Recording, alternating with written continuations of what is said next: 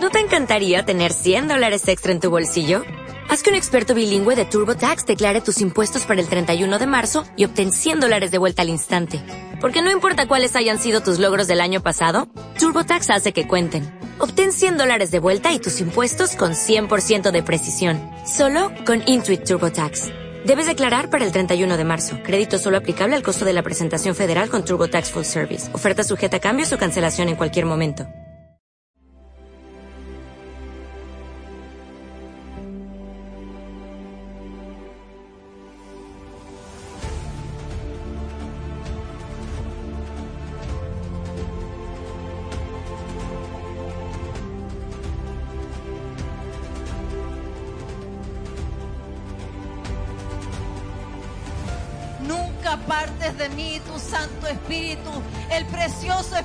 Santo. Revelación de su palabra. Revelación de su palabra. Porque este lugar es ciudad de refugio. Crea en mí, oh Dios, un corazón puro. Y el título más grande que me ha dado es ser hijo de Dios. Padre, te damos gracias, Señor, en esta hora por la oportunidad de poder estar ya reunidos junto a mis hermanos, junto a mis amados hermanos, para recibir de tu palabra, Señor, en nuestros corazones. Nosotros suplicamos que tú nos hables, rogamos que tú nos hables por tu palabra, Señor. Tu palabra es lámpara a nuestros pies, tu palabra, Señor, es lumbrera a nuestro camino. Ella nos enseña, Señor, la senda por la cual nosotros debemos de andar, la senda por la cual debemos de caminar.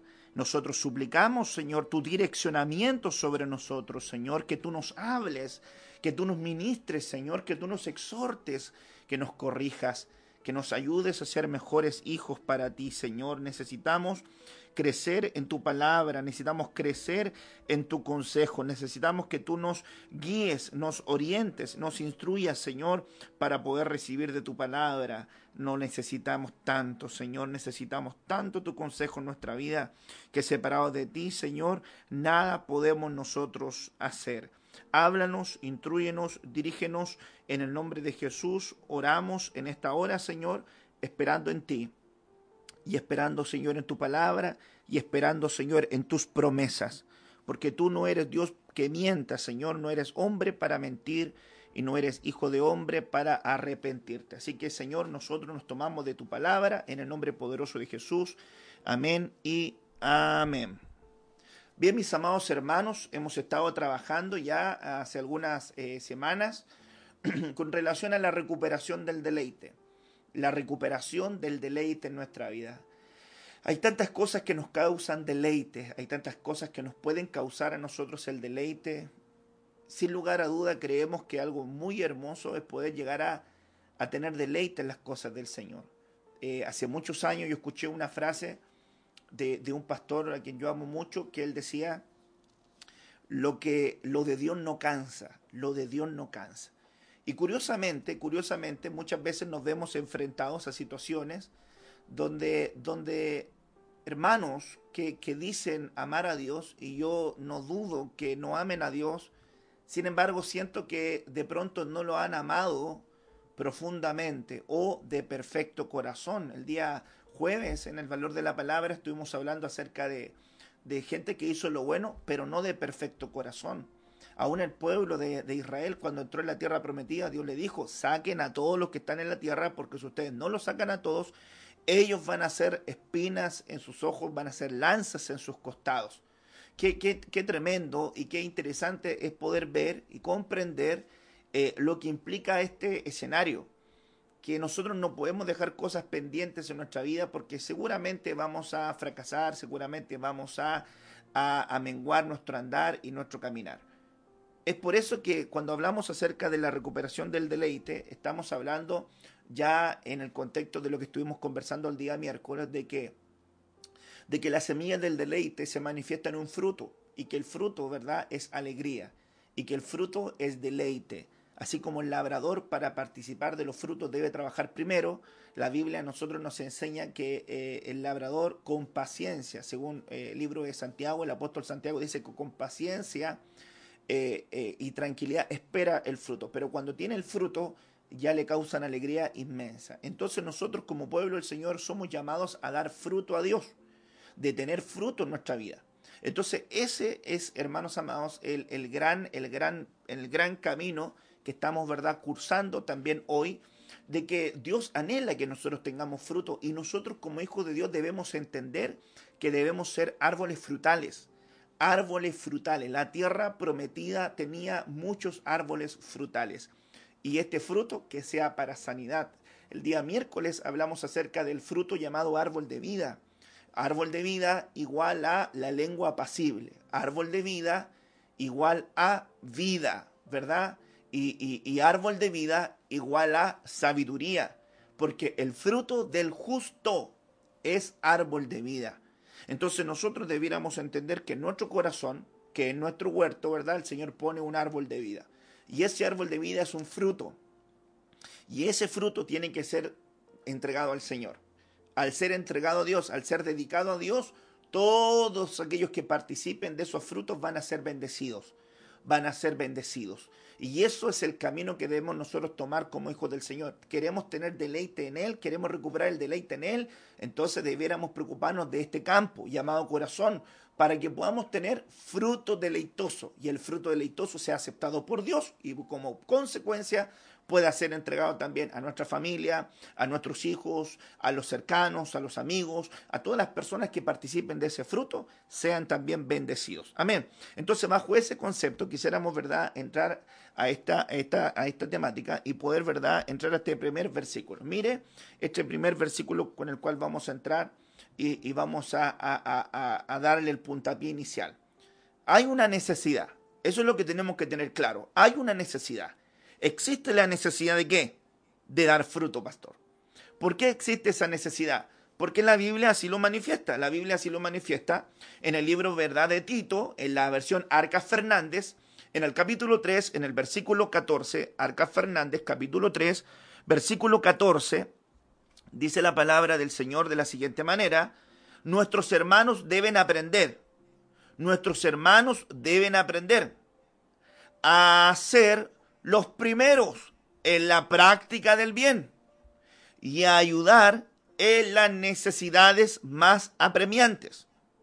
Deben ser los primeros en practicar del bien y ayudar en las necesidades más apremiantes. De otra manera, su vida sería como un árbol sin frutos. Mire qué, qué tremendo es este versículo nos habla y nos exhorta de que nosotros debemos ser los primeros en practicar el bien y la ayuda a cubrir las necesidades que puedan verdad de manifestarse en nuestra vida. De otra manera, nuestra vida quedaría sin quedaría sin fruto. Ahora, dentro de este concepto es muy importante, ¿verdad?, comprenderlo y entenderlo porque si existe una necesidad, si existe la necesidad de dar fruto, si existe la necesidad de tener fruto en nuestra vida para, para poder de alguna manera participar de lo primero, que es el bien y que es poder cubrir necesidades, que puedan ser las apremiantes, que pueden ser las primarias, nosotros hemos entendido y comprendido que Dios nos llama entonces a tener una vida de fruto. Eso es lo que yo quiero que quede claro. Y, y quiero en Dios que quede claro porque ese es el mensaje de Dios para esta oportunidad. Como Dios anhela que nosotros tengamos fruto, o nosotros, hermanos amados, nos preocupamos de ser árboles frutales, o podemos llegar a ser cortados. El árbol que no da fruto, dice la Biblia, no sirve para nada, sino para ser cortado. Algo interesante con relación a este comentario es que la Biblia a nosotros nos muestra acerca de esto. Y la Biblia a nosotros nos, habla acerca de, de la vid y nos habla acerca de los frutos. Ahora, ¿por qué le digo esto? Porque la vid pierde atractivo si no carga fruto. En otras palabras, si una vid no carga uva, le pregunto, ¿para qué sirve esa vid? ¿La madera de la vid sirve para algo? ¿Servirá la madera de la vid para hacer una casa? ¿Servirá la madera de la vid para hacer una mesa? ¿Para qué sirve la madera de la vid? La madera de la vid no sirve. Pero cuando carga fruto, la vid tiene propósito, tiene diseño, tiene, tiene una razón de ser. Entonces, miremos, hermanos amados, acá, entonces, un aspecto que quiero compartir con usted. Los potenciadores del fruto. Si nosotros buscamos tener fruto, porque realmente eso se va a transformar en un deleite, porque la semilla del deleite que nos trae alegría es un fruto, es un fruto que carga, ¿verdad?, el potencial de las promesas de Dios y la manifestación de Dios, entonces debiéramos nosotros preocuparnos de decir, Señor, yo quiero dar fruto. Quiero tener fruto en mi vida. Quiero tener fruto en mi casa. Quiero tener fruto en mi hogar. Quiero tener fruto en mi trabajo. Quiero tener fruto en mi andar, en mi caminar. Necesito tener fruto. Necesito que mi esposa vea fruto en mí. Porque si no va a decir, mira, tú dices que eres hijo de Dios, pero no te veo fruto, amor. No veo fruto en ti. No veo fruto de alabanza en tu boca. No veo fruto de, de, labios que confiesen al Señor. Nunca confiesas a Dios. Siempre haces las cosas en tus capacidades, nunca, nunca involucras a Dios en tus proyectos, nunca involucras a Dios en la crianza de nuestros hijos, nunca involucras a Dios en, tu andar, en tu educación, nunca involucras a Dios en cuando tenemos nuestro sueldo para poder distribuirlo, nunca involucras a Dios al, al levantarnos, al dormir. No veo un fruto de labios que confiese a Dios, no lo veo. Y tú dices que eres hijo de Dios, pero no veo ese fruto en ti. No veo el fruto eh, eh, de arrepentimiento. Veo que cometes errores. Nunca te veo quebrantado. Nunca te veo humillado delante del Señor rogando el perdón de tus pecados. No lo veo. No veo ese fruto en ti. Y, mire qué tremendo es esto. Mira, no veo el fruto de una lengua apacible en ti, veo una lengua pendenciera, veo una lengua murmuradora, veo una lengua que critica, pero no veo un fruto de lengua apacible discutimos y levantas la voz y gritas e insultas y hieres y dañas. No veo lengua apacible, no veo fruto de árbol de vida en ti. Pero dices que eres hijo de Dios y no veo fruto. Y mire qué tremendo es esto. Dios viene a su huerta a buscar el fruto. Entonces necesitamos dar fruto en nuestra vida. Necesitamos que el fruto sea manifiesto en nuestra vida y que pueda ser visto porque mire, el fruto se tiene que ver, el fruto se tiene que manifestar. Ok.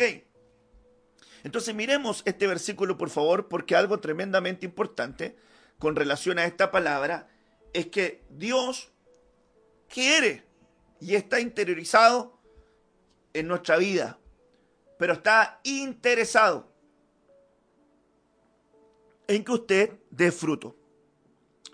Entonces mire lo que dice la Biblia. El libro de Juan, capítulo 15, versículo 2. Si una de mis ramas, si una de mis ramas no da uvas, mi padre la corta. Ponga atención a esto, por favor. La, la, Biblia dice, hermanos amados, que el Señor era la vid. Si usted va a San Juan capítulo 15, por favor, Vaya a San Juan capítulo 15, la Biblia habla acerca de yo soy la vid verdadera. Parte el versículo y dice, yo soy la vid verdadera y mi padre es el viñador. Yo soy la vid verdadera y mi padre, mi padre es el viñador. Todo sarmiento, dice la escritura, todo sarmiento que no lleva fruto, yo estoy leyendo aquí la, la versión nácar eh, Columbia, ¿verdad? Dice aquí, todo sarmiento que en mí no lleve fruto, lo cortará. Y todo el que dé fruto, lo podará, para que dé más fruto. ¿Quién hace eso? Dios. ¿Por qué hace eso Dios? Porque está interesado que tú des fruto.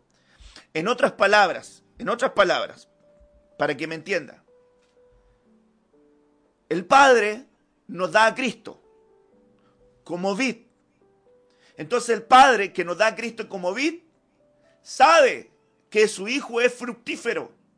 Sabe que su Hijo Jesús, el primogénito y el unigénito Hijo de Dios y el primogénito entre sus hermanos, tiene fruto. Y su fruto es agradable. Este es mi Hijo amado que hace todo lo que a mí me agrada y su fruto es agradable. Ok, ese es Jesús. Entonces el Padre sabe que Jesús, que es la vid, tiene fruto y es fructífero. En otras palabras, tiene la capacidad genética y el ADN divino para dar fruto. Y viene Dios y a través de la, de la obra redentora de Cristo nos da la oportunidad a nosotros de ser partícipes de esa vid, que es Cristo. Entonces viene y nos mete la vid. Entonces Dios sabe que la vid tiene potencial, tiene fructificación, tiene su ADN, tiene bendición. Entonces a Dios no le cabe la capacidad de decir cómo una rama, un sarmiento que está unido a esta vid tremenda no puede dar fruto. Está inutilizándola. Está de alguna manera ocupando un espacio, pero no está aportando nada. Porque la naturaleza de la vid tiene que ser la naturaleza de la rama. Y la naturaleza de la rama tiene que ser la naturaleza de la vid.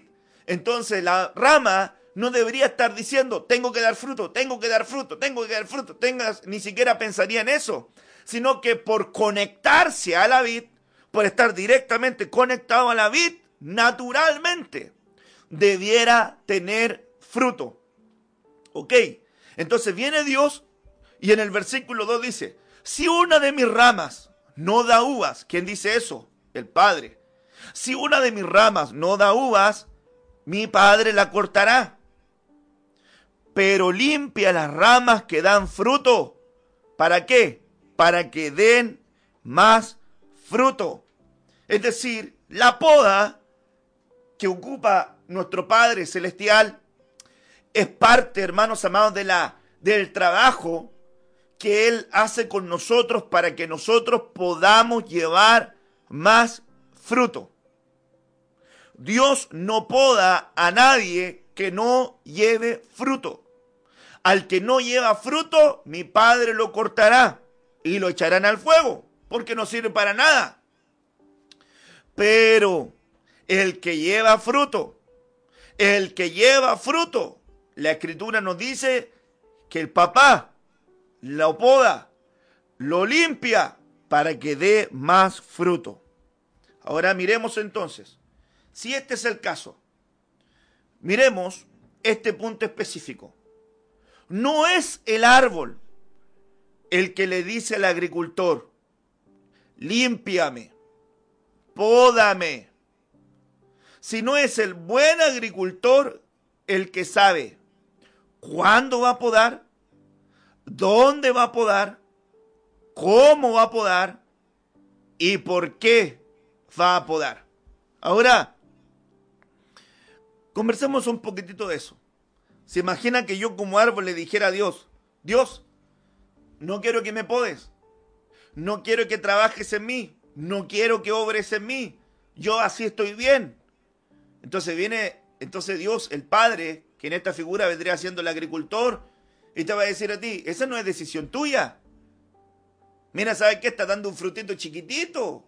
Está dando una uvita, mira, agria, chiquitita. Mira, no se la come nadie, se seca, no, no, ni se disfruta. Hay algo que está mal en ti. Entonces necesito podarte ahora que está dando un fruto. Pero el fruto no es tan bueno como debería ser. Puede ser mejor. Puede ser más grande. Puede ser más sabroso. Puede ser más atractivo puede tener más robustez, puede ser un fruto más carnoso, que decía que sea una uva así, pero rica, sabrosa, no artificial, sino verdad, natural. Entonces viene Dios y dice, voy a podar. No lo define, no lo define el árbol, es decir, no lo define usted, no lo defino Dios, yo, lo define Dios. Entonces Dios sabe cuándo viene esa poda. No va a poder decir usted, ahora pódame, ahora no. No, ¿Cuándo viene ese corte? ¿Para qué? De limpieza, para poder dar más fruto. Eso lo dice Dios. Entonces Él sabe cuándo nos va a podar. Él sabe dónde lo va a hacer. Usted no puede saber dónde Dios le va a podar. Tiene que saber que Dios va a ser Dios. No le va a pedir permiso, no le va a pedir disculpas. Él lo va a hacer cuando tenga que hacerlo. Entonces, ¿cuándo? ¿Dónde? ¿Cómo lo va a hacer? ¿De qué manera lo va a hacer Dios? Usted no sabe tampoco.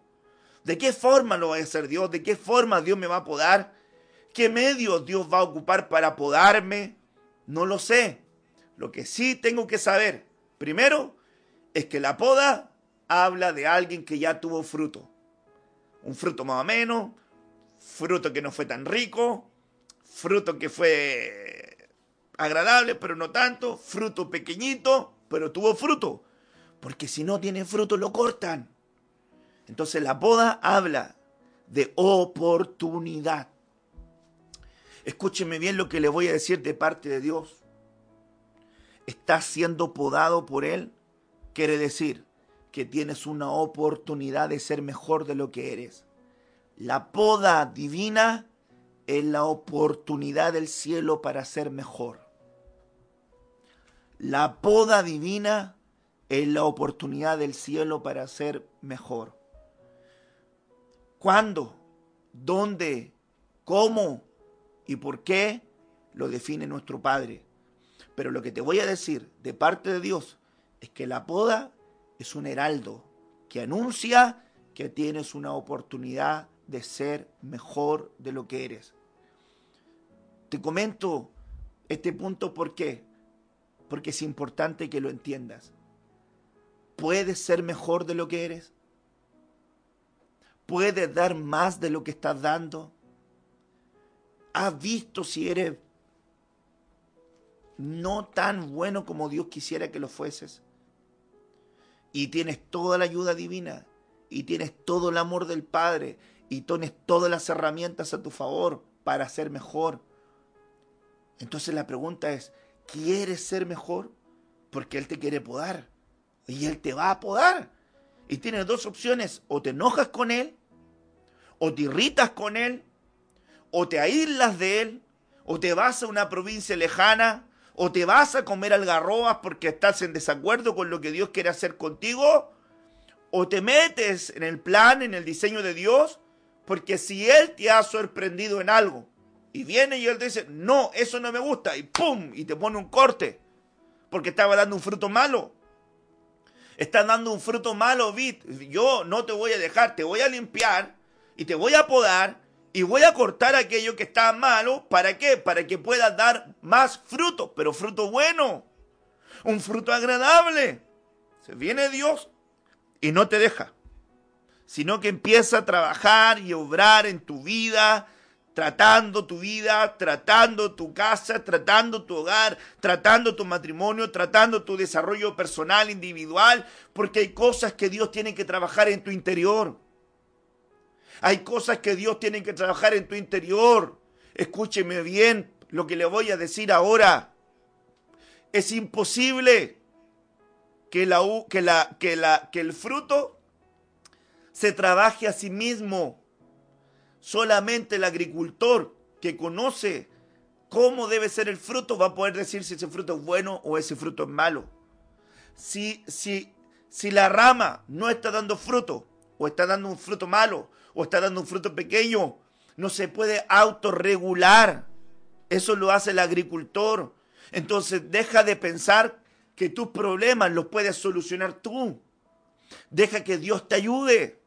Deja que Dios trate con tu vida. Hay cosas que son minoritarias, hay cosas que son pequeñas que tú las vas a poder enfrentar y las vas a poder resolver. Pero si tienes cosas que, que no puedes resolver, ¿qué estás esperando? ¿Te estás pegando contra el muro?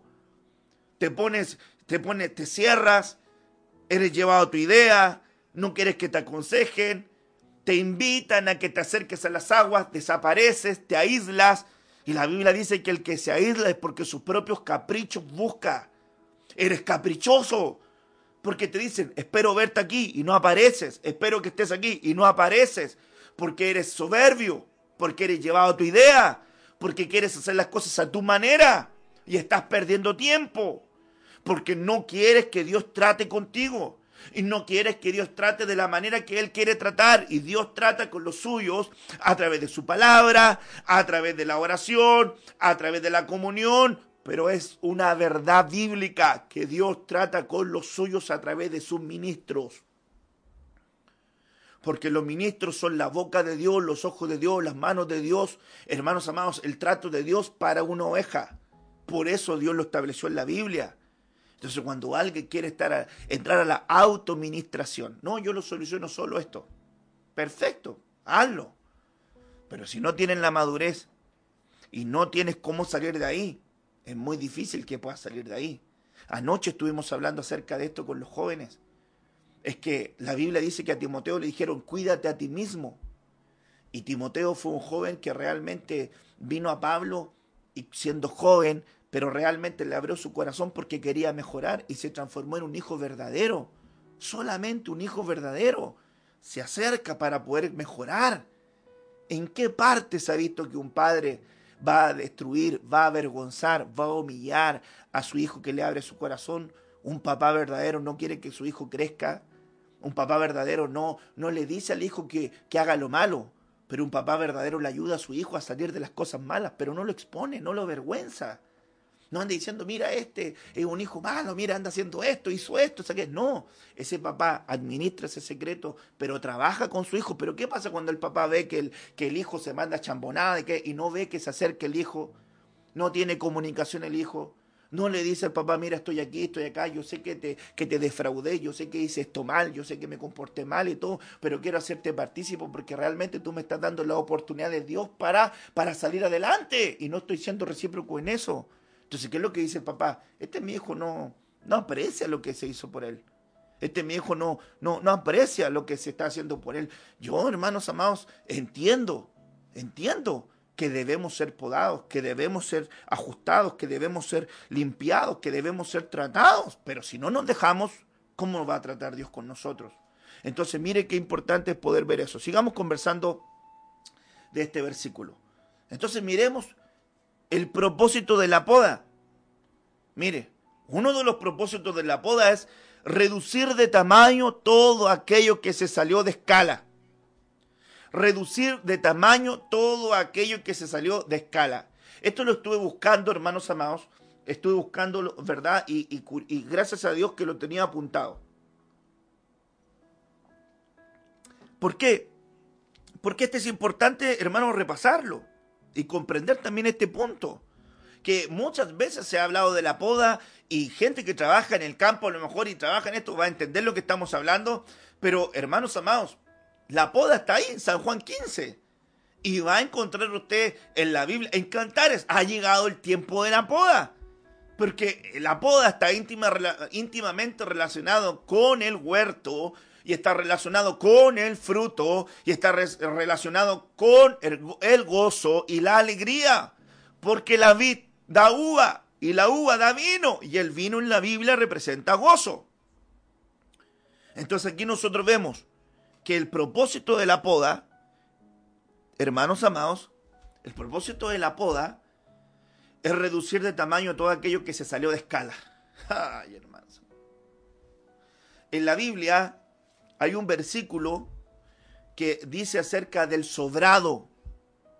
Y la mayoría de la gente piensa que esta persona sobrada como en el chilenismo nosotros ocupamos esta persona sobrada como una persona arrogante o altiva. Así lo entiende la gente. Pero en la Biblia cuando hablaban del sobrado era alguien que tenía, por ejemplo, cinco dedos y tenía un sexto dedo. Entonces ese se le llamaba un sobrado, tenía un dedo de más en su mano. O en el pie tenía un dedo de más.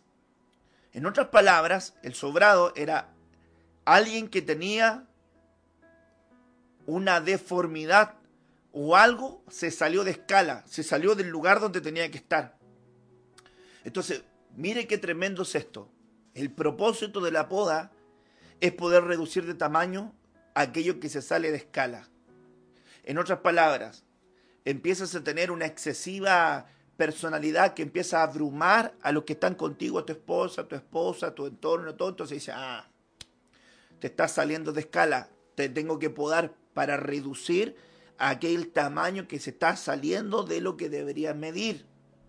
Te estás poniendo muy orgulloso, te estás saliendo de escala. Viene el Señor y te tiene que podar. ¿Para qué? Para que puedas nivelarte con relación a tu orgullo. Soberbia, altivez. Empieza el Señor a podarte. Mira, esta rama se escapó para allá. Soberbia. ¡Pum! Viene el Señor y la corta. Esta rama se escapó para arrogancia. Viene el Señor, ta, te la corta. No puede ser arrogante. Se está saliendo de escala. Mira, este es el modelo. Este es el diseño en el cual tú tienes que crecer. De esta manera tienes que crecer. Yo te voy a cortar para que vayas a dar el crecimiento. Y fíjese, hermanos amados, que un podador, un podador tiene la visión en su cabeza. Cuando veo un podador, un arbusto, y este, este arbusto viene y lo ve y lo puede ver en bruto, si es un arbusto natural. Entonces vienen estas personas que trabajan en el paisajismo, entonces ve el, el arbusto y dice, mira, este arbusto lo que veo yo es esto, y empieza a cortarlo conforme la imagen que él tiene en su mente. Entonces cuando viene Dios a la poda con nosotros, empieza a podarnos de acuerdo a la visión que tiene para nosotros. Dios empieza a podar nuestra vida para poder reflejar la imagen tuya, Señor. Señor, ven a podar a tu pueblo, ven a podar nuestra vida, ven a podarnos para no salirnos de escala, para no salirnos de la estatura que tú quieres para nosotros, ni de la medida que tú tienes para nosotros, ni del camino que tú tienes para nosotros, Señor, sino ven a podarnos, ven a ajustarnos para que podamos estar en la medida justa, en la estatura justa, en la dimensión justa, Señor, en el crecimiento justo, en la profundidad justa, Alguien que diga amén a eso, que Dios comience a trabajar en nuestra vida, que Dios comience a trabajar en nuestro corazón y le digamos al Señor, Señor, no quiero salirme de escala, no quiero salirme de, de nivel.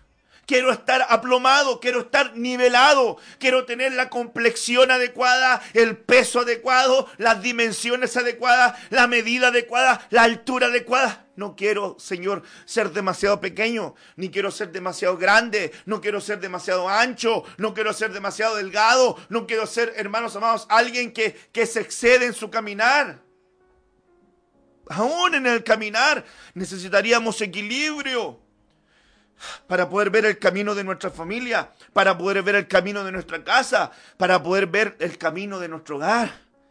La iglesia virtuosa dice que en Proverbios 31 que conoce los caminos de su casa. ¿Cómo está la medida de tu casa? ¿Está en escala o está, se salió de escala? El, el marido en vez de ser rol se salió de escala, se salió de su función. La, la mujer se salió de escala, se salió de su función. Los hijos se salieron de escala se salieron de su función, no está en la medida. Necesitamos que venga el Señor, nuestro Padre Celestial, como el agricultor, como el podador, porque estamos viviendo en Cristo, porque estamos somos parte de Cristo. Dios nos dio la oportunidad de ser injertados a Cristo, somos parte de Cristo. Y si somos parte de Cristo, tenemos que tener fruto abundante y el papá nos va a limpiar y va a venir y va a empezar a cortar aquí, a cortar acá, a cortar allá, a cortar aquí, a cortar allá. ¿Para qué? ¿Para arruinarnos? No, para mejorarnos. Para mejorarnos. La Biblia así lo dice. El Padre poda todos los sarmientos improductivos. El Padre el Padre poda todos los sarmientos improductivos y limpia los sarmientos que dan frutos para que produzcan todavía más. Todo sarmiento mío que no da fruto lo voy a cortar y todo lo que da fruto lo voy a podar para que dé aún más fruto. Hermanos amados, la poda no va a ser fácil. Si usted ve, hermano, alguien que se ha infringido un cortecito en su mano, o en un pie o, en alguna parte de su cuerpo, un corte, le va a causar mucho dolor. La poda nos habla de tratos que pueden ser dolorosos. Pareciera ser si nosotros fuéramos hermanos amados literalmente una rama, a lo mejor la rama diría, ¡ay! ¡ay! ¡Me duele! ¿Por qué me estás cortando? ¿Por qué me estás haciendo daño? Le diría la rama si le pudiera responder al podador. Pero la visión del podador es, esto es por tu bien. Esto te va a hacer bien. Esto te va a ayudar. Ahora no lo entiendes. Ahora no lo comprendes, pero vas a entender. Esto te va a dar mayor fuerza, esto te va a dar mayor energía, esto te va a dar mayor brío, esto te va a dar un fruto mejor. Vas a ser más robusto, vas a tener más fortaleza, vas a tener más energía.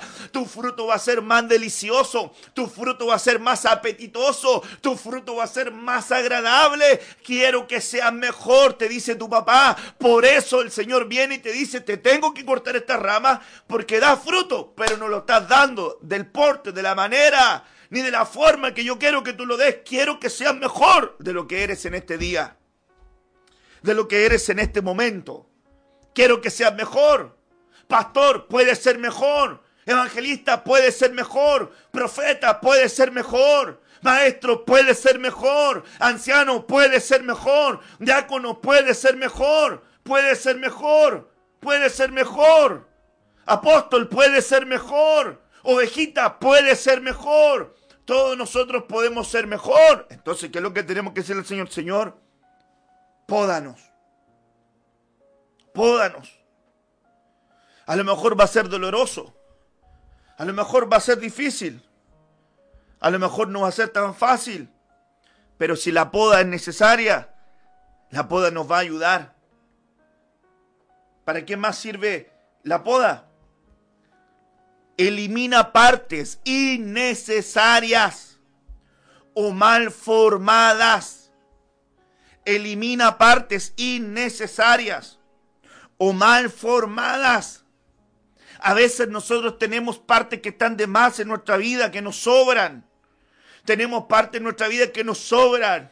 Oh, yo le ruego al Señor que me ayude a poder quitar las partes de mi vida que son innecesarias tengo aspectos en mi vida que fueron mal formados, me formaron mal. Hay aspectos en mi vida que me formaron mal.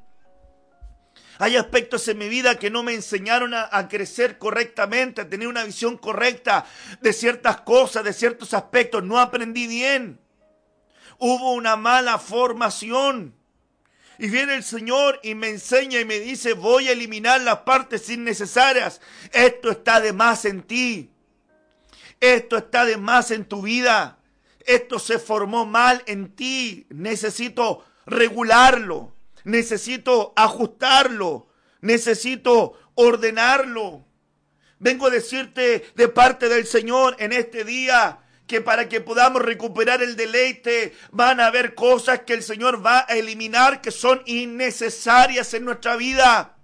Hay amistades que tú tienes que son innecesarias. Dios las va a cortar, las va a quitar porque no te están ayudando, porque en vez de, levantarte te están tirando para abajo. Van a haber cosas en tu vida que están mal, que, que, van a ser ordenadas por Dios, porque Dios quiere formarnos correctamente, formarte correctamente, formarte correctamente. La Biblia dice, fieles son las heridas del que ama, e importunio los besos del que aborrece. Dios no quiere que recibas besos de los que quieren tu mal. Hay gente que, te da besos, hay gente que te da abrazos, hay gente que te dice acá, pero no quiere tu bien. Y tú te enojas con aquel que te hiere, pero te ama. El que te hiere es porque te ama. en el buen contexto, hermanos amados, lo digo, no aquel que, que hiere por dañar, por causar daño, sino aquel que tiene el amor de Cristo, pero tiene una verdad y te ama, entonces te lo va a decir y a ti a lo mejor te puede doler, pero dice la Biblia, fieles son las heridas del que ama. Entonces viene Dios y viene y corta una rama. ¿Para qué? Para que dé más fruto, para que tenga más fuerza, para quitarle lo que está sobrando, para quitarle lo innecesario, para poder formarlo de la forma y de la manera que Dios quiere que, ese, que esa vid crezca, que ese sarmiento crezca, para que dé mejor fruto. y a lo mejor te va a causar una herida que te va a doler, pero Dios sabe ¿Qué es lo mejor para ti. Ay, hermanos amados, qué tremendo es esto. Qué tremendo es comprender que hay cosas que Dios va a tener que hacer en nuestra vida.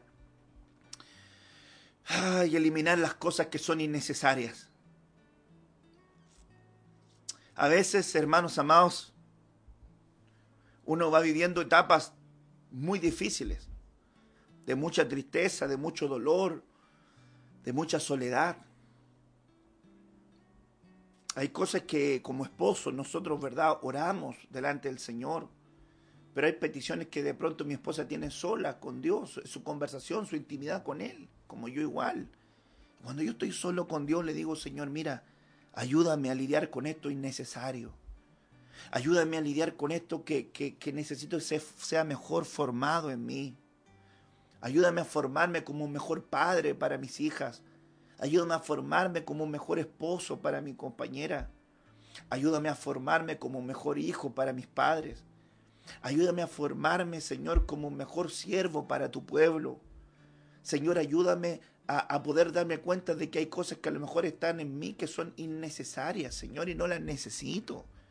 Y en vez de ayudarme a, crecer, me están causando un peso, me están causando una carga, me están haciendo más lento, me están haciendo más, más, más, más tosco, más duro, y no me estoy dando cuenta. O a lo mejor, Señor, estoy siendo demasiado, ¿verdad? Eh, eh, demasiado paciente en este aspecto y en este momento no necesito tanto paciencia, sino que necesito más carácter para poder ajustar esto, no lo sé. Aspectos que Dios tiene que ir ajustando en nuestra vida, aspectos que Dios tiene que ir ordenando, engranando en nuestro camino. ¿No has visto cómo Dios te está tratando? sigues cometiendo los mismos errores, sigues volviendo las mismas cosas, sigues viendo, ¿será que Dios te está tratando? ¿O será que tú no quieres que Él te trate? Vuelves a caer en lo cíclico, vuelves a repetir la misma cosa, vuelve, saliste de una, Dios te dio la oportunidad y volviste a caer en lo mismo, saliste de ahí y volviste a caer en lo mismo. ¿Te estás dejando tratar por Dios o no? Yo diría que no, porque estás volviendo a lo mismo, estás volviendo a lo mismo, estás volviendo a lo mismo. Emprende un proyecto familiar, vuelva a lo mismo. Emprende un negocio, vuelva a lo mismo. Emprende eh, un proyecto individual, vuelva a lo mismo vuelve en la soledad, vuelve a lo mismo, vuelve a lo mismo. ¿Te estás dejando tratar por Dios o no? La evidencia está delante de tus ojos. Es muy probable que quizás no. Que no te estés dejando tratar con Él. Y si no te estás dejando tratar con Él, ¿qué esperas? ¿Qué esperas? Dios quiere empezar a trabajar en tu vida. Quiere reducir todo aquello que realmente no nos está aportando. Quiere reducir aquello que se está saliendo de escala. Quiere eliminar las partes que son innecesarias en nuestra vida, innecesarias en nuestro corazón, las partes que son innecesarias en, nuestra vida espiritual. A veces, hermanos amados, nosotros, mire, a veces la gente hace cosas de más. ¿Se acuerda, por ejemplo, en el caso de Marta con María? El Señor viene y le dice a Marta, Marta, estás afanada con muchas cosas. ¿Qué le está diciendo? Hay muchas cosas que son innecesarias de las que estás haciendo. María tomó la mejor parte que no le será quitada, pero tú empezaste a hacer un montón de cosas que eran necesarias y no te desentendiste. Una sola cosa necesitamos, esto debiste haber hecho y te pusiste a hacer esto, esto, esto, esto, esto y hiciste cosas innecesarias y te desenfocaste. Por ejemplo, es muy importante entender cuando yo soy un servidor, de que el servidor tiene que enfocarse en hacer bien su servicio. Si tiene una delegación, hacerlo bien. imagínense, el pastor tiene una delegación, hacerla bien. Todos tenemos nuestro rol, todos tenemos nuestra función en el cuerpo de Cristo. Pero ¿qué pasa que cuando el servidor no hace lo que tiene que hacer, otro tiene que hacerlo?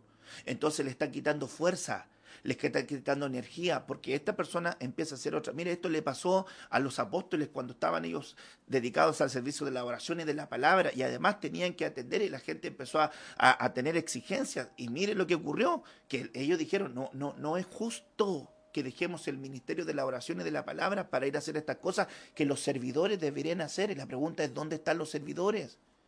¿Dónde está el servidor que tiene que cubrir esto? Porque ese servidor que está abandonando su lugar está haciendo que el otro tenga que dejar lo que tiene que hacer por ir a cubrir a ese y ese cubrir la otra y ese cubrir la otra. Entonces al final es un desgaste de energía innecesario, una desviación de recursos innecesaria. Eso es lo mismo, hermanos amados, con relación a, a, los trabajos que debemos hacer en nuestra vida, en nuestra familia. Y de repente algunas personas, ay, lo que pasa es que no me alcanza el dinero. Entonces, ¿qué gastos innecesarios estás haciendo? ¿No, ¿No te has puesto a evaluar eso? ¿Qué cosas innecesarias estás adquiriendo? De repente tienes tu negocio y lo ocupas como, una, un, boliche y vienen y sacan plata para acá y sacan plata para allá y sacan plata para allá y no lo administra bien. Entonces al final nunca te va a prosperar. ¿Por qué? Porque tiene flujos innecesarios. Y empiezas desenfocándote con lo que tienes que enfocarte. Mire, para un hijo de Dios la bendición financiera está en sus diezmos, está en sus ofrendas, está en sus aportes, en sus primicias. Ahí está la bendición financiera para un hijo de Dios. Y luego que tenga esa bendición de cobertura, tiene que administrar bien. Porque si administra mal, va a empezar a despilfarrar y después ni siquiera va a Dios más, no va a ofrendar. ¿Por qué? Porque administró mal, pero no es la culpa, hermanos amados de Dios, que no le provea, es que no está administrando bien y empieza a poder hacer cosas que están mal. Se sale de escala. Dios quiere ordenarnos, Dios quiere ajustarnos, Dios quiere ordenarnos, Dios quiere formarnos para ser mejores padres, para ser mejores esposos, para ser mejores hijos, para ser eh, gente de bien. La mayoría de la gente que, que, mira a un hijo de Dios y dice, este, deber, este es un hijo de Dios, debe comportarse como tal y están en la razón. ¿Por qué tanta gente después se extravía? ¿Por qué tanta gente después no quiere llegar a la fe? ¿Por qué tanta gente no quiere llegar al Evangelio? Porque hay gente que dice ser algo que no lo es o lo representa mal. Entonces viene el Señor como gran podador y dice, yo tengo esta imagen para esta vid. Entonces voy a empezar a podar para que refleje la imagen que yo quiero. Dios quiere que tú reflejes la imagen de Él y que los demás puedan ver que verdaderamente tú eres hijo de Dios hijo de Dios se mira no solamente en el templo, en su casa, con su esposo, con su esposa, con sus hijos, en su trabajo, en su sinceridad, en su honestidad, en su transparencia, donde quiera que vayamos, donde quiera que estemos, en cómo educamos a nuestros hijos. Hermanos amados, a lo mejor estás haciendo cosas sobre tus hijos que están fuera de orden. La disciplina tiene un nivel, la instrucción tiene un nivel, pero cuando te sales de escala puedes ser un autoritarista con tus hijos y al final puede llevarle a un sello de esclavitud tan fuerte que después ellos, hermanos, te tienen temor, no te tienen respeto, te tienen miedo. Y eso no estaría bien. Pero eso, hermanos amados, puede ser porque o el hijo malinterpreta mal, o el padre está malinterpretando mal, o los dos están malentendiendo el concepto original. Pero si son papá y son hijos, el hijo tendrá que hablar con el papá y el papá tendrá que hablar con el hijo, pero tendrá que haber comunicación. Y si no hay comunicación, ¿cómo Dios va tratando con nosotros? ¿O cómo nuestro Padre trata con nosotros? ¿O cómo nuestro Padre del alma trata con nosotros? ¿Se da cuenta? Es tremendamente importante. Entonces miremos acá el propósito de la poda. Número uno, reducir de tamaño, reducir de tamaño todo aquello que salió de escala. Número dos, eliminar partes innecesarias o mal formadas. Sigamos entonces acá. Mire, otro propósito de la, de la poda. Número tres, aumentar la floración o fructificación. Fíjese que algo tremendo que va a hacer la poda es que tengamos nosotros la capacidad, la capacidad de poder dar más fruto. Eso es algo innegable, hermanos amados. Nosotros no podemos conformarnos a ser gente que no tenga fruto. Nuestra familia que no conoce a Dios necesita comer de un fruto de una gente de fe. Tú tienes la respuesta de fe para tu suegra, para tu suegro, para tu, para tu papá, para tu mamá que no conocen al Señor para tu hermano, hermana que no conoce al Señor, para tu primo, para tu primo que no conocen al Señor, a través de ti. Ellos tienen que llegar al Evangelio a través de ti. Ellos tienen que llegar a la fe a través de ti. Ellos tienen que llegar al propósito. Hay gente muy buena afuera que tiene buenos pensamientos, que tiene buenas intenciones de su corazón. Gente de bien, gente que es buena. Lo único que le falta es que tienen el Evangelio. Y Dios te quiere ocupar a ti. Entonces la pregunta es, ¿cómo lo estás haciendo? ¿Estás solamente orando por ellos? Está bien, ora por ellos, pero sé testimonio.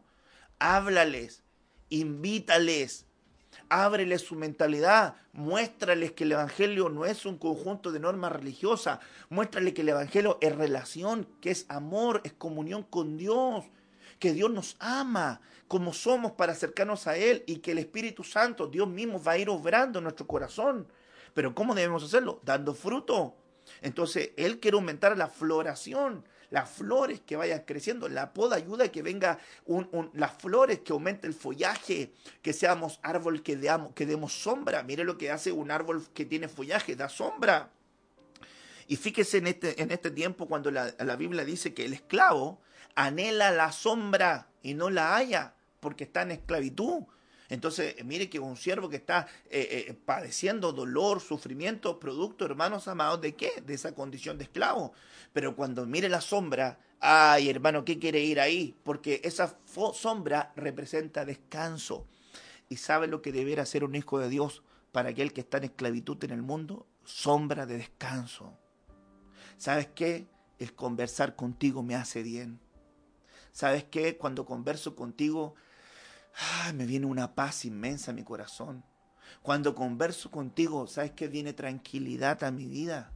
Me hace bien hablar contigo. Hallo descanso en mi alma. Me siento cobijado. no, no, entiendo por qué, porque no te conozco, no, no, no, nunca he hablado, pero, pero tus palabras como que me llegan tan adentro. Y, y, y eso es por qué. Porque tienes floración, porque tienes follaje, porque tienes flores, porque tienes buen aroma porque eres atractivo, porque eres llamativo, porque no pasas desapercibido, porque hay una luz que está dentro de ti, porque resplandece algo dentro de ti y te hace ver diferente. No porque lo digas, sino porque se ve. Esta persona tiene algo diferente, esta persona carga algo diferente, esta persona, ¿verdad? como, que, como que su vida es distinta. Es que él está reflejando la bendición de la poda. Él se está dejando formar. Algo tremendo que debemos entender es que hay mucha gente que no se deja formar. Y como no se deja formar, nunca refleja el carácter de Cristo, nunca refleja la visión correcta. Son llevados a su idea años de cristiano y pareciera ser que llevar una semana. 50 años y sigue siendo la misma mañosa, el mismo mañoso, el mismo criticón, la misma criticona, siempre apunta lo malo, nunca reconoce lo bueno. Siempre critica y aquí y acá y allá y no se mira a él. Es porque no se está dejando formar. Entonces cuando usted apunte para allá, apúntese para acá también y diga, ay, ¿qué tiene allá? Pero mejor voy a ver la viga. No mire la paja en el ojo ajeno, sino mira la viga que has de tener en el tuyo. Entonces viene acá y digo, no, yo estoy en la casa del jabonero y el que no cae puede resbalar. Entonces, el que esté firme, mire que no caiga. Yo también tengo que cuidar mi vida, yo también tengo que trabajar en mi interior, yo también tengo que trabajar en mi corazón. Así que ahora también miremos, aumenta la floración, pero aumenta también el fruto, la fructificación. Y algo, hermanos amados, que también es muy lindo, es el fruto en un árbol. Porque cuando un árbol tiene fruto, ¿quién no quiere ir a sacar de ese árbol? ¿Quién no quiere ir a comer de ese árbol? Pase usted por un lugar de un árbol que carga duraznos. Ay, hermano, usted ve así unos duraznos. ¿Quién no quiere sacar un duraznito de ahí? Pase usted ve un manzano, hermanos, así tipo cantares, un, un, un, manzano que entrega sombra, como dice, bajo la sombra del manzano. Yo descansé y su, su sombra para mí fue agradable y su fruto para mí fue deleitoso. Y dice la Biblia que la amada tenía olor a manzanas, es decir, que comía el fruto. Ese fruto lo comía y su aliento comenzó a ser de acuerdo al fruto, es decir, comenzó a dar fruto en su vida y comenzó a proyectar el fruto que tenía y otros que empezaron a ver que ese fruto era de bendición. Para recuperar el deleite, tenemos entonces que tener un fruto que nos dé alegría. Alegría nos tiene que dar ser formados, Alegría nos tiene que dar ser purificados para poder dar más fruto. Alegría nos tiene que dar tener más fruto para poder compartir fruto de paciencia, fruto de perseverancia, fruto de bondad, fruto de gozo, fruto de fe, fruto de paz, fruto de amor, que es el fruto del Espíritu, ¿verdad? Que tengamos que tener ese fruto en nuestra vida. Y mire qué tremendo, es como de perogrullo, ¿verdad? El fruto del Espíritu. ¿Cómo va a dar fruto del Espíritu si no tiene el Espíritu? Si no tiene el Espíritu Santo, ¿podrá dar fruto del Espíritu? Difícilmente. Y si no tiene el Espíritu Santo, ¿por qué no lo tiene? Porque no ha nacido de nuevo. Y si no ha nacido de nuevo, ¿por qué no, no le abre su corazón a Jesús? Se le dice, Señor, ahí donde tú estás, a donde tú te encuentres, haz esta oración. Señor, aquí estoy. Y te quiero abrir mi corazón, Señor. Perdona mis pecados. Te abro mi corazón, Señor. Ven a mi vida. Acéptame como tu hijo. Y yo te recibo a ti como mi Padre, como mi Señor y mi Salvador. En el nombre de Jesús, recíbeme. Y ya eh, con esa oración sincera, dice la Biblia, que al corazón contrito y humillado no lo despreciará jamás el Señor. Y parte tu camino y recibes el Espíritu de Cristo que te vivifica y viene el Espíritu Santo, ¿verdad? A comenzar a trabajar en este huerto, empieza a desmalezar, empieza a sacar las ramas, empieza a sacar las, las piedritas, empieza a limpiar, empieza a poner un cerco de cobertura de que le perteneces a Dios, empieza a poner la sangre en, en el dintel de tu puerta para que sepan todos que le pertenece a Dios, que este corazón le pertenece al Señor y Dios empieza a trabajar en tu vida y el Señor empieza a trabajar en tu corazón y el Señor empieza a trabajar en en tu, casa, en tu hogar, en tu familia. Qué bonito, qué bonito, hermanos amados, es la palabra del Señor. Mire este, este otro, este otro punto específico con relación al propósito de la poda. Mire este punto, facilitar, facilitar que el aire circule libremente entre los tallos de las ramas de árboles. Ay, hermanos amados. Aquí esto, hermanos amados, es tremendo, es tremendo facilitar que el aire circule libremente. Por favor, ponga atención a eso, facilitar que el aire circule libremente entre los tallos de las ramas. Te pregunto, ¿deja que el Espíritu Santo fluya libremente en tu vida? Deja que el Espíritu Santo fluya libremente en tu corazón. Deja que el Espíritu Santo fluya libremente en tu casa. Porque si tú te fijas en la Biblia dice que el viento no puede penetrar las escamas del leviatán y el leviatán representa orgullo. Es que mira, ¿sabes qué? Estás mal. No, yo no estoy mal. Es que mira, ¿sabes qué? Esto no es así como tú lo estás viendo. No, no, yo lo veo así. Yo lo veo así pero es que tú le vas a causar daño a estas personas porque no debes comportarse así. Bueno, si no les caigo bien, entonces que no me hablen. Pero es que no es la forma porque vas a terminar solo. Bueno, que quedo solo pues nomás. ¿Cuál es el problema? No deja que el viento entre por sus escamas, eso es un orgulloso. Y mire qué importante es que el Espíritu Santo sea viento que viene y empieza a entrar en nuestro corazón, empieza a entrar en nuestra mente, empieza a entrar en nuestra alma, empieza a entrar en nuestro espíritu, empieza a entrar en nuestro ser y empieza el viento del Espíritu Santo, empieza el viento del Espíritu Santo a entrar en nuestro corazón, a entrar en nuestra mente, en nuestro espíritu, en nuestra alma, Ven Espíritu, ven Espíritu Santo, ven Espíritu Santo sobre nuestra vida. Ven a fluir libremente sobre nuestra vida. Espíritu Santo, ven a nuestro corazón, ven a nuestras manos, ven a nuestro andar, ven a nuestro caminar, ven sobre tu pueblo, Espíritu Santo, porque el Señor está con, está en y está sobre. El Espíritu Santo está dentro de ti, está contigo y está sobre ti. Entonces si tú le dices al Espíritu Santo, ven sobre mi vida, ven sobre mi hogar, ven sobre mi matrimonio, ven sobre mi corazón, ven Señor, te necesito más más en mi vida, más en mi corazón, más en mi interior. Yo te necesito. Y quiero que vengas, Señor. Yo te pido que tú vengas. ¿Y por qué no le dices al Señor en esta hora, Señor, ven sobre mi corazón? Soy un orgulloso, soy soberbio, no tengo paciencia, me irrito con facilidad, me enojo con facilidad, tengo, tengo rabia con mi hermano, con mi hermana, con mi papá, con mi mamá, con mi primo, con mi tío. Me enfrasqué en un malo entendido y ya ahora no, no hay cómo solucionarlo. Ya me distancié y perdí amistades y perdí gente de bien en mi vida porque he sido un torpe, porque no he querido aprender, porque no he querido escuchar, porque no he querido atender. Si la Biblia dice que los que son de Dios, las palabras de Dios oyen y el problema de la gente que le molesta la sana doctrina es porque su corazón no está bien, porque está, discúlpenme que lo diga así, endemoniado. El endemoniado se molesta con la sana doctrina.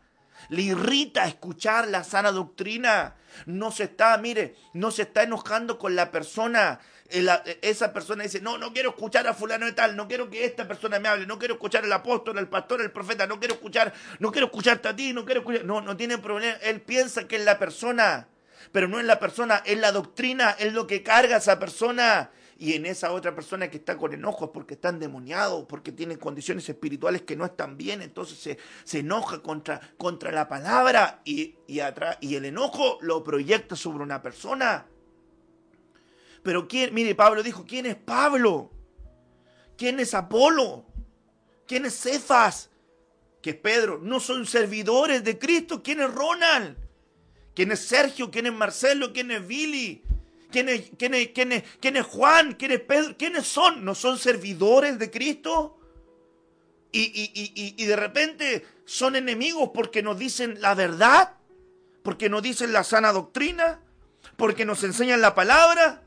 No, hermanos amados. Debemos dejar que el Espíritu Santo venga sobre nuestra vida y podamos decirle, Espíritu Santo, ven sobre mi corazón, ven sobre mi alma, ven sobre mi espíritu, mi mente, mi interior y ven a obrar en mi vida. Quiero que tú obres libremente Facilite usted la circulación del Espíritu Santo entre sus ramas, entre su corazón, entre su alma, en su espíritu, en su mente. Que venga el Espíritu Santo a, tu mente, donde está tu cerebro, a tu mente, a tus pensamientos, donde están todas las, conexiones, todos los, circuitos que tienes en tu mente. Que venga el Espíritu Santo y empiece ahí a obrar en tu mente, a obrar en tu corazón, en tu cuerpo, en tu alma, en tu interior. Y vas a ver cómo vas a ir cambiando, mejorando.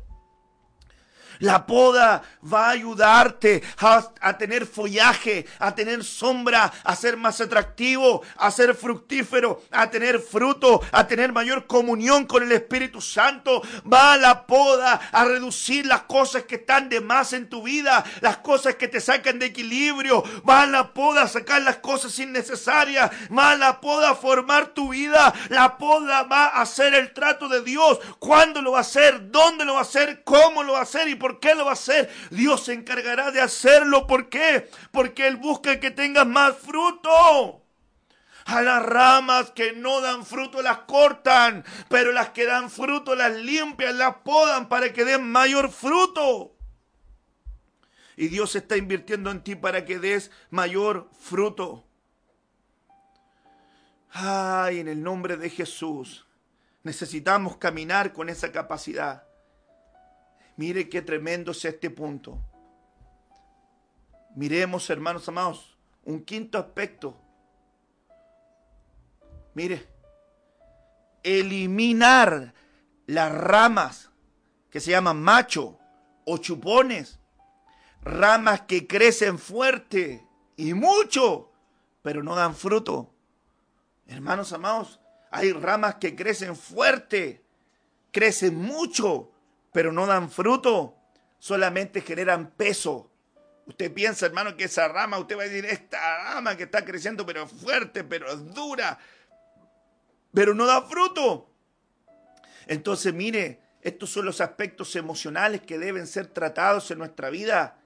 De repente, hermanos amados, viene la poda y viene a, a, cortar una rama que ha crecido muy fuerte, ha crecido mucho, en un aspecto emocional desequilibrado un aspecto emocional desequilibrado. Hay gente que de repente le crece mucho, una rama muy fuerte, pero es un aspecto emocional desequilibrado. Siempre está pensando que no le aman. Siempre está pensando que, que no le importa a nadie, que nadie le quiere, que todos lo odian. Siempre está pensando con un espíritu de víctima. Toda la gente le hace mal, toda la gente le hace daño. Nadie le ayuda, nadie le comprende, nadie lo comprende. Toda la gente le tiene que ayudar, toda la gente tiene que entender su situación. Y tiene una mentalidad emocional desequilibrada. Creció una sensación, un sentimiento inadecuado. Y la poda, ¿qué es lo que hace? Viene a cortar eso. Para que crezca fuerte un buen pensamiento, una buena emoción emociones saludables, un equilibrio emocional, para poder administrar lo emocional. Hermanos amados, no es que esta, este, este, este proceso ha sido difícil para todos. Tú que estás pensando que solamente es difícil para ti, es para todos. Yo hago esto con amor, trabajo acá, pero no pienses que es mi mejor comodidad, ni que lo estoy haciendo pero con la cara llena de risa. Lo hago con gozo, con alegría, porque es lo que Dios me mandó hacer pero quisiera estar contigo, quisiéramos vernos, quisiéramos estar en el templo, quisiéramos servir juntos, danzar juntos, extrañamos la alabanza congregacional, el danzar juntos, pero no pienses solamente que para ti.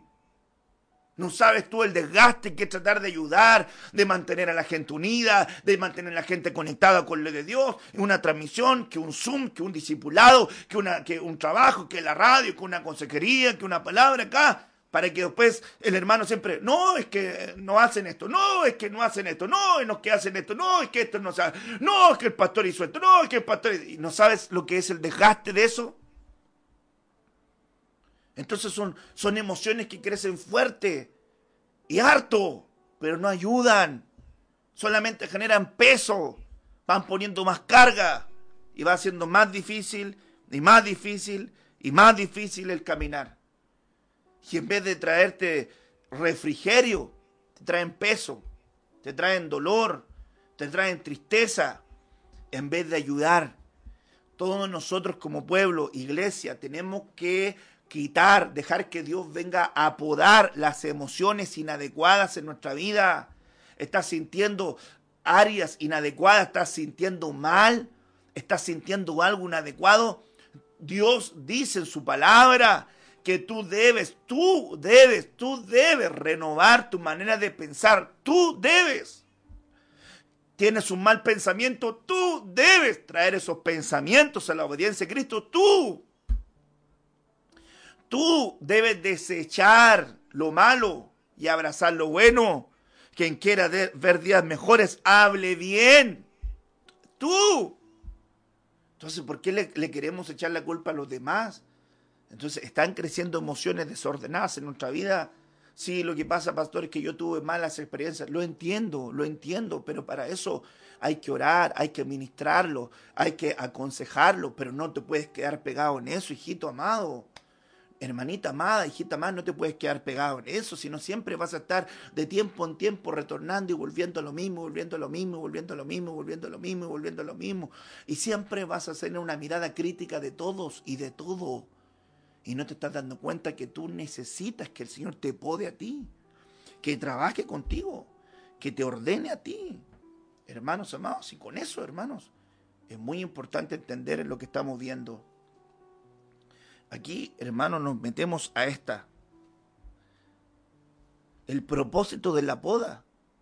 Eliminar las ramas, machos y chupones, ramas que crecen fuertes, muchos, pero no dan fruto y aspectos emocionales. Y mire este otro punto. Quitar las ramas viejas y enfermas.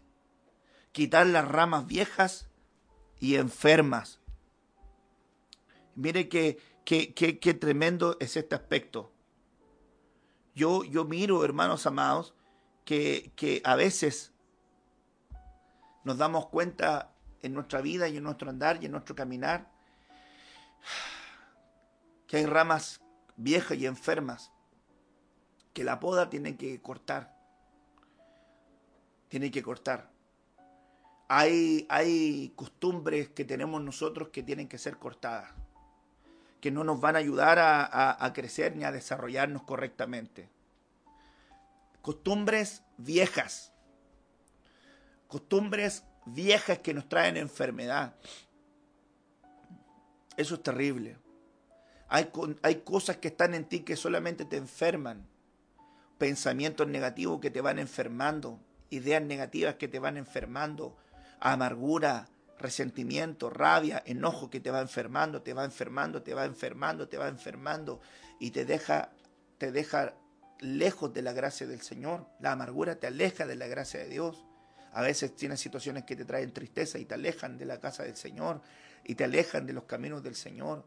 Es muy importante entender y comprender entonces que Dios quiere ir cortando estas ramas, quitar esas ramas, hermanos amados que están viejas, no sirven más, hay que cortarlas y Dios quiere que crezcan nuevas ramas, con fuerza, con energía, con vitalidad, que crezca, ojo, que crezca, porque tiene que nacer de la vid, de la comunión que tienes con el Señor, crecer una nueva rama, sana, no enferma, sana. Si una rama está enferma, imagínense cómo va a ser el fruto. Malo, agrio, si es que da, malo, chico, arrugado, no, no va a ser atractivo. Y Dios quiere que nosotros tengamos un fruto agradable en nuestra vida. Entonces, hermanos amados, en este día, en esta, en esta reunión que tenemos. La poda es uno de los, de los potenciadores del fruto para poder recuperar el deleite.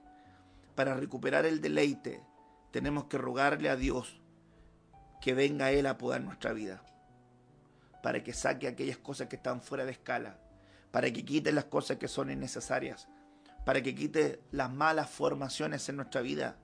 Para que permita que nazca en nosotros nuevo follaje, nueva flor, nuevos colores, nuevos brillos que vengan a ser más atractivos, que sea una sombra que traiga descanso, para que podamos tener fruto, fruto agradable, que sea apetitoso a los ojos y que, y que la gente pueda comer de ese fruto y sea agradable a Dios. Tenemos que facilitar que el Espíritu Santo trabaje con nuestra vida, abrir el corazón a Él. Tenemos que quitar aquellas cosas que crecen fuerte y solamente generan peso, que son emociones inadecuadas en nuestra vida, cortarlas, dejar que el Señor venga podando. Tenemos que quitar las ramas viejas y enfermas para que salgan nuevas y sanas y podamos dar fruto abundante en nuestra vida. Te pregunto en esta hora, ¿quieres que Dios te pode? ¿Quieres que Dios comience un trabajo de poda en ti y pueda ayudarte a ser mejor de lo que eres? La poda es la oportunidad divina de ser mejor. La poda es el mensaje de Dios para decir, tengo una oportunidad para ti. La poda es el mensaje de Dios para decirte a ti, estoy en un proceso contigo. La poda es la forma de Dios también de decirte, no estás solo. La poda es el mensaje de Dios para decirte, vamos camino a algo. La poda es el mensaje de Dios para decirte, viene abundancia de frutos sobre tu vida. La poda es la oportunidad de Dios para decirte, hay alguien que va a comer de lo que voy a sacar de ti. La poda es la oportunidad de conocer más a Dios como Padre. La poda es la oportunidad divina para poder unirnos a Cristo mayormente. La poda es, la, es el diseño de Dios para que podamos reflejar la naturaleza de Cristo en nuestra vida. La poda es, hermanos amados, lo que nos va a dar alegría, porque vamos a dar fruto y fruto en abundante. ¿Quieres dar más poda en tu vida? Deja que Dios trabaje más en tu vida y vas a ver el fruto abundante. No voy a alcanzar a terminar todo acá. En la noche voy a seguir hablando y voy a vamos a compartir eh, algunos tipos de poda que van a ser preciosos, preciosos. Si Dios nos da el tiempo, pero van a ser muy lindos verlo y mirar una poda en un personaje bíblico.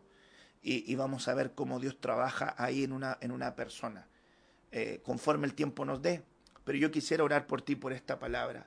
Ahí donde tú estás, presenta tu corazón delante del Señor y en esta oración, sé sincero, abre el corazón a Dios Abre el corazón a Jesucristo, a su Espíritu Santo y dile, ven, ven, te abro, te abro las puertas de mi corazón para que vengas, para que circules libremente y me ayudes a, ser mejor. Y me ayudes a ser mejor para ti. Así que es muy importante que tú tomes esa palabra en este día conmigo y podamos, ¿verdad?, orar, orar al Señor. Ahí donde tú estás, ahí donde tú te encuentras, yo te invito a que tú abras tu corazón y le puedas decir al Señor, Señor, ayúdame, ayúdame a poder ser mejor para ti, a poder ser mejor. Padre, en el nombre de Jesús, oramos en esta hora. Señor amado, y yo quiero rogarte y quiero implorar que tú vengas, Señor, a orar en nuestros corazones. Señor, yo pido por tu pueblo, pido por tu iglesia, pido por tus hijos, Señor. Te pido por aquellos que están recibiendo tu palabra. Te pido por aquellos que quieren recuperar el fruto y en esta oportunidad la poda es la oportunidad de poder recuperar un fruto, Señor, abundante. Es la oportunidad de poder recuperar un fruto de alegría, Señor. Señor, necesitamos que tú nos ayudes.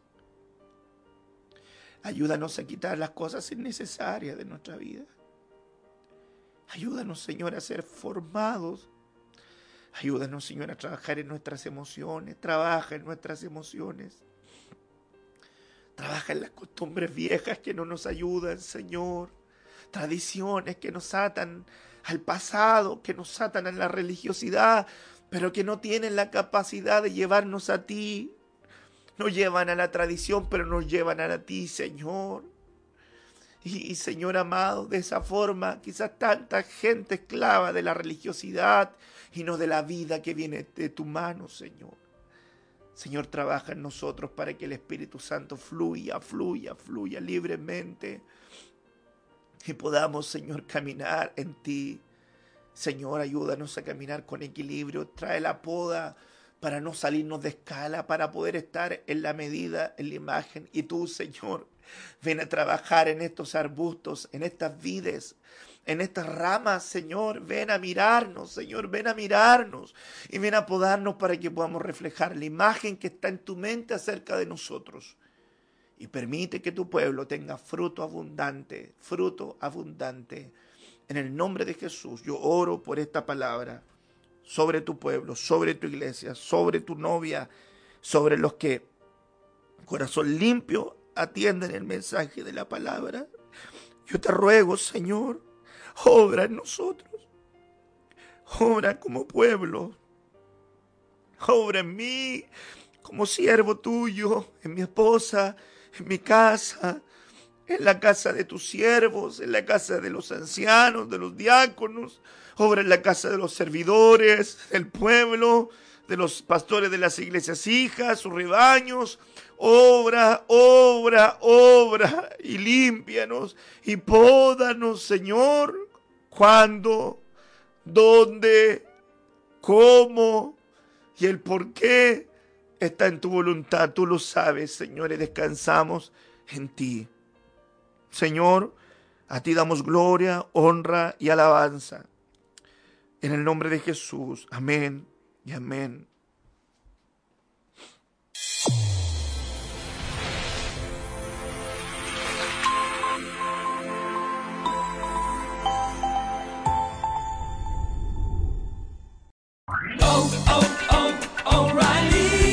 ¿Necesitas ayuda? En O'Reilly Auto Parts te ayudamos. ¿Necesitas algún consejo? Te aconsejamos. Nuestros profesionales en autopartes están siempre disponibles para ayudarte a encontrar lo que necesites. Excelente servicio al cliente es solo una de las ventajas que ofrece O'Reilly Auto Parts. Los profesionales en autopartes. Oh, oh, oh,